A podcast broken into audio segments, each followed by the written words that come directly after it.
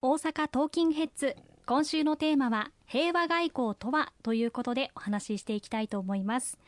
ロシアのウクライナ侵攻は突然始まったかのように思っていますがクリミア半島についてなどずっと領土問題を抱えていました。そういった火種を抱えていたとしても対話がきちんとできていくことによって火が燃え上がらないように努力し続けなければならないですよね。そうですね。あの今おっしゃっていただいた通り、2014年にクリミア半島を併合してから、まあ常に今回のウクライナ情勢の危機というのはいつ起こってもおかしくなかったとも分析されています。まあとは言いましても、ロシアのプーチン大統領のいろんな誤算があったんではないかと。例えばクリミア併合の時のようにあっという間にウクライナのまあキーウも含めて陥落できるんではないかといったような過信があった。あるいは国際社会がここまでウクライナと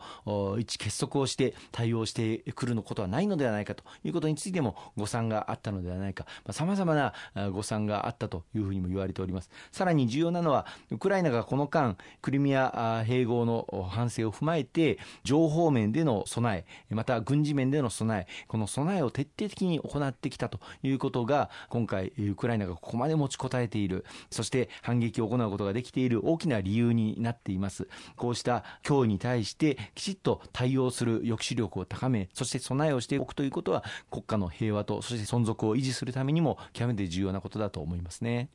今出ました抑止力という言葉なんですけれども対話だけでなく抑止力によって日本に手を出してはいけないと思わせることも大事ということでしょうか。はい、ウクライナと日本では決定的に違う点が一つあると思います。それは同盟関係を結ぶ国がいるかどうかということだと思うんですよね。まあ、ウクライナは NATO の加盟国ではありません。したがって、ウクライナが侵略された時に、そのウクライナを他の国が一緒になって防衛する、守る、そういったことを行う、直接的にですよ、行う国がいないというのに対して、まあ、日本は日米同盟を有しております。そして日本に万が一他国からの侵略あるいは軍事的な侵攻があった時にはアメリカと日本が協力をして一緒になって防衛をしてくれるという日米安全保障条約が締結されているこのことがウクライナと日本では決定的に違うということはありますがそれでもやはり日本においても周辺の安全保障環境が大変厳しさを増しておりますので決して日本に手出しをさせないという抑止力を高めておくということは非常に重要な意義があることだと思っております。るほどそうなんですね。え防衛費2023年度予算として組み込まれていますがおそらくこの議論が大きなものになると思います、まあ、議論が始まれば当然報じられることも増えそうな気がしていますし石川さんもしかしたら質問に立つこともあるかと思いますのでその時はまたお話をしていただければというふうに思います。そうですね。あの我が国を取り巻く安全保障環境は非常に厳しさを増しておりますしまた東アジア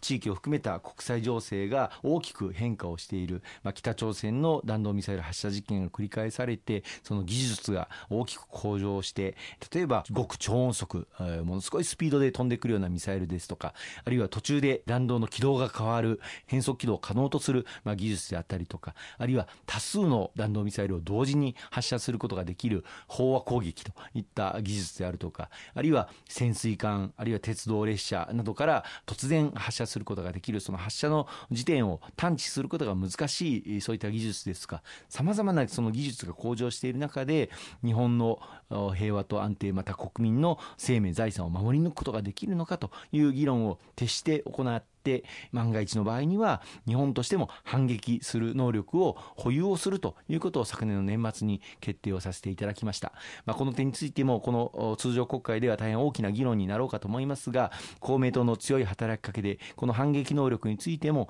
どこまでも日本の自衛権の範囲内つまり相手国からの武力攻撃が発生をしてそれに対する反撃として行うものであるということあるいは憲法9条に基づく専守防衛のその範囲内で行うということこれは明確に今回の防衛産務省の中にも記載がされておりますので例えば、まあ、野党の方々の中にはこの反撃能力が先制攻撃として使用されるのではないかとそういった主張する方もありますがそんなことはありえない、まあ、先制攻撃というのはそもそも国際法違反の行為でありますので日本がそんな行動を取ることはありえないということを明確にしておきたいと思います。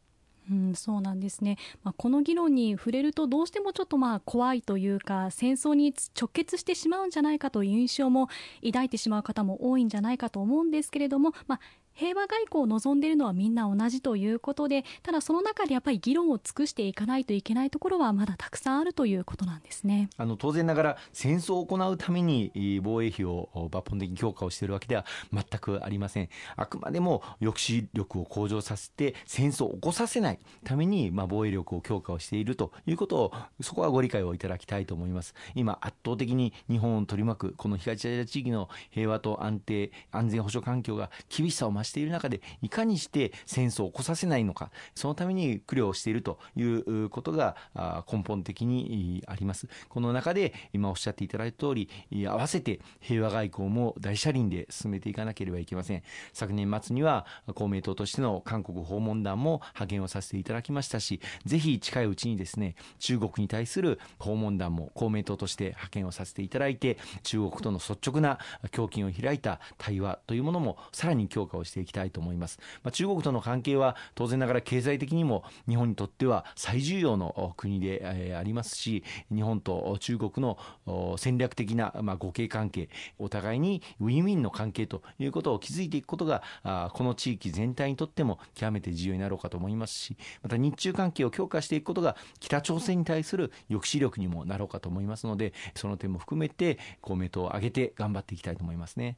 かりました。石川さん最後にお伝えしておきたいことありますでしょうか？はい。あの今週は平和外交とはというテーマであのお送りしてまいりました。あの冒頭から申し上げておりますけれども今年こそ国際社会の平和と安定を再構築をしていく極めて重要な年にしていかなければいけないというふうに思っております。日本が G7 の議長国を果たしそして国連の安全保障理事会の非常任理事国のメンバーとして今年と来年活動することになります。国連の改革安保理改革もも進めていく重要な節目の年にしていかなければいけないと思っております。今こそ外交力を総動員をして世界の平和と安定のために日本が貢献をしていく。そのために私自身も外務省出身の経験を生かして働いてまいりたいとそのように思っております。石川さんありがとうございました。ありがとうございました